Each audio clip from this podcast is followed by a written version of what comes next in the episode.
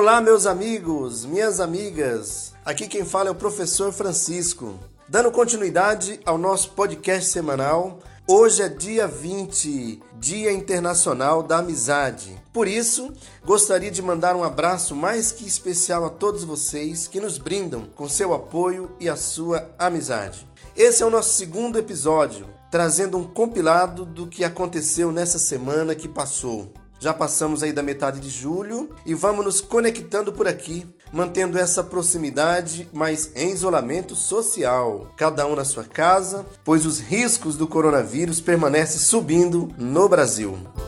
Começamos com um assunto muito triste, que é a violência policial. Essa semana tomou conta das redes o caso de um motoboy agredido por quatro policiais da Polícia Militar de São Paulo, após participar de um protesto por melhorias no trabalho dos entregadores de aplicativo.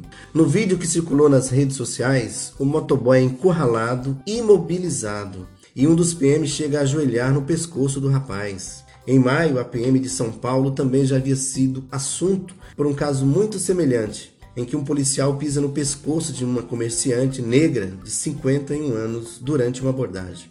Esses casos foram muito comentados pela semelhança com o caso de George Floyd, o americano que foi sufocado até a morte por um policial ajoelhado em seu pescoço. Um fato que levou centenas de milhares de pessoas às ruas em manifestações por todo o mundo, inclusive no Brasil contra a violência policial e o racismo institucional, o chamado movimento Black Lives Matter.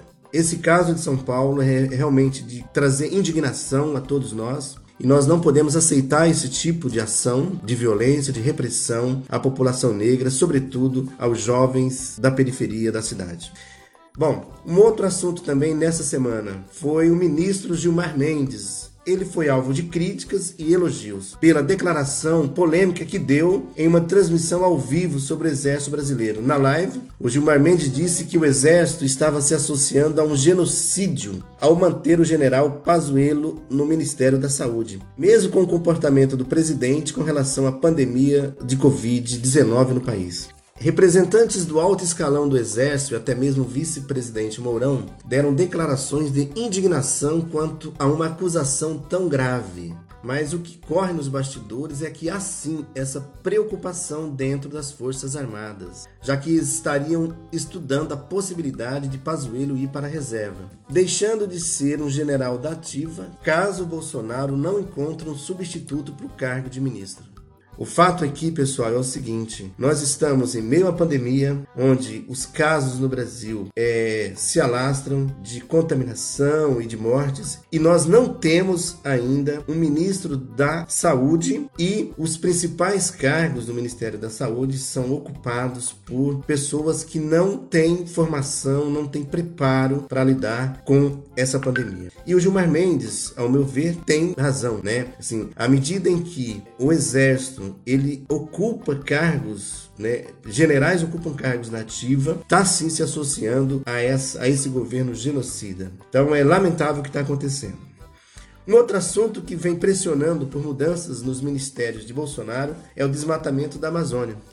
Depois que o INPE, o Instituto Nacional de Pesquisas Espaciais, divulgou dados que mostram que o desmatamento ilegal continua subindo e chegou a ser o maior em julho desde 2015. Defensores do meio ambiente na mídia e nas redes pressionam ainda mais o governo pela saída de Ricardo Salles. Ainda mais depois da declaração polêmica em que foi flagrado no vídeo da reunião ministerial divulgado por Sérgio Moro, em que Salles sugeria ao governo aproveitar a atenção da mídia no coronavírus para, abre aspas, passar a boiada, mudando normas ambientais. Uma prova de que o governo não tem interesse em mudar essa situação, porém, foi que a cientista responsável pela divulgação dos dados, Lúbia Vinhas, foi exonerada sem aviso ou explicações, três dias depois do caso. O problema para o Brasil pode, pode ir além da questão ambiental e atingir a área econômica, já que investidores internacionais ameaçam deixar o Brasil caso esse avanço no desmatamento não seja contido. Em live nesta quinta-feira passada, porém, Bolsonaro afirmou que Salles fica no cargo de ministro. Confirmando mais uma vez né, é, a irresponsabilidade, o distrato que esse governo Bolsonaro tem para com o meio ambiente. Né? Os dados mostram claramente que houve um aumento é, dos casos de desmatamento na Amazônia e que coloca o Brasil ainda mais numa condição meio que de párea internacional. Né? O Brasil hoje, por várias razões, mas sobretudo pela sua não política, pelo desmonte que o governo Bolsonaro tem feito, que o ministro Salles tem feito né, nos órgãos responsáveis para fiscalizar e proteger o meio ambiente, então coloca o Brasil numa condição vexatória no mundo. Lamentável. Nós temos que nos somar a essa luta, uma luta que é de todos nós a proteção do meio ambiente. Quero também assim comentar um assunto muito importante, sobretudo para a educação, para a escola pública. Nessa semana, principalmente amanhã, está previsto, né, foi garantido pelo deputado e presidente da Câmara dos Deputados, Rodrigo Maia, pautar a PEC 015, a proposta de emenda à Constituição, que trata do Fundo de Manutenção e Desenvolvimento da Educação Básica, o Fundeb. Trata-se do relatório da deputada Dorinha Seabra, do DEM de Tocantins. É muito importante esse, esse projeto, né? essa proposta de emenda à Constituição, porque nesse final de ano é, encerra o prazo do financiamento da educação do Fundeb, previsto, né? que foi votado em 2006. Então, precisa ser votado essa semana o relatório da deputada Dorinha Seabra. E ser votado com conteúdos, com propostas que o movimento de professores de todas as áreas tem debatido. É que haja a ampliação gradativa do aporte de recursos da União para a educação, de 10 a 20% até 2026. Para vocês terem uma ideia do Fundeb, o ano passado, de cada R$ reais investidos na educação básica, R$ reais eram originários do Fundeb. Então, é fundamental a votação do Fundeb. A chance de ser aprovado é bastante grande, né? Por quê? Porque né, a oposição está reunida, está unida em torno dessa causa, o movimento de professores e setores também é, de centro é, estão apoiando né, o relatório da deputada Dorinha. Muito importante que nós é, façamos uma pressão ainda sobre os deputados e deputadas federais aqui de Mato Grosso do Sul para que vote o relatório da deputada Dorinha. É uma emenda à Constituição que precisa de no mínimo 308 votos em duas votações na Câmara e depois vai, vai para o Senado. Para falar um pouco mais sobre isso, a importância né, do Fundeb para a educação para a escola pública do campo e da cidade. Vamos ouvir agora o Onivan Correia, ele é secretário de formação da FETEMES e na CUT. Onivan, qual a importância é, da votação amanhã do, do, do novo Fundeb? Olá, sociedade sul-mato-grossense, trabalhadores em educação do estado de Mato Grosso do Sul. O Fundeb está em pauta e você sabe, sem Fundeb não há educação pública não terá salário dos trabalhadores em educação, não terá salário dos professores, dos professores da educação infantil, da educação básica, de, dos profissionais administrativos. Importante a nossa defesa neste momento. Além da importância do Fundeb, o Univan manda um recado de como você pode contribuir nessa luta. Acesse as redes sociais, envie um recadinho para os deputados e deputadas, mande um recadinho para cada um deles, porque nós precisamos fazer a votação acontecer esta semana para garantir a valorização dos trabalhadores e das trabalhadoras em educação de todo o Brasil. Avançamos muito e precisamos continuar avançando.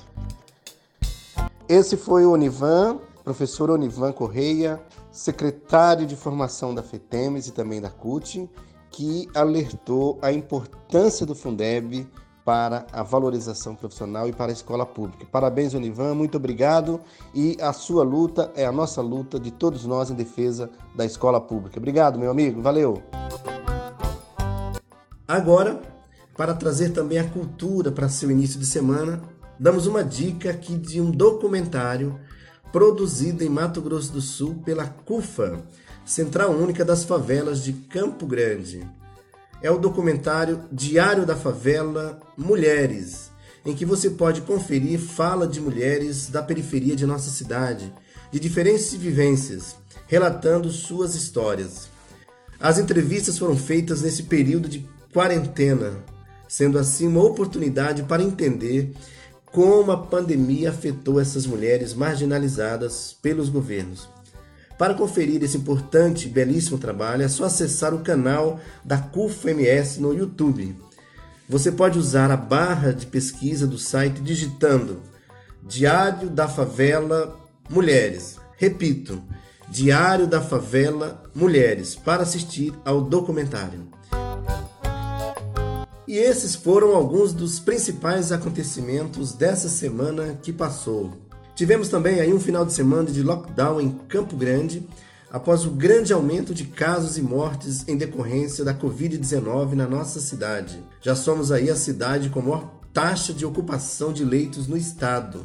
Por isso, gostaríamos de ouvir a sua opinião também sobre o enfrentamento por parte da Prefeitura, a efetividade desses decretos que buscam amenizar o impacto dessa pandemia na nossa população. Participe mandando mensagens, mandando áudios, contando como está sendo a sua experiência, como as pessoas ao seu redor estão reagindo a essas restrições. Você pode participar pelo nosso WhatsApp, pelas nossas redes sociais, no Facebook, a página Professor Francisco, dando também a sua opinião sobre o nosso podcast, para que continuemos tendo esse contato mas cada um na sua casa, se protegendo sempre. Um forte abraço a todos meus amigos e as minhas amigas e voltamos na semana que vem.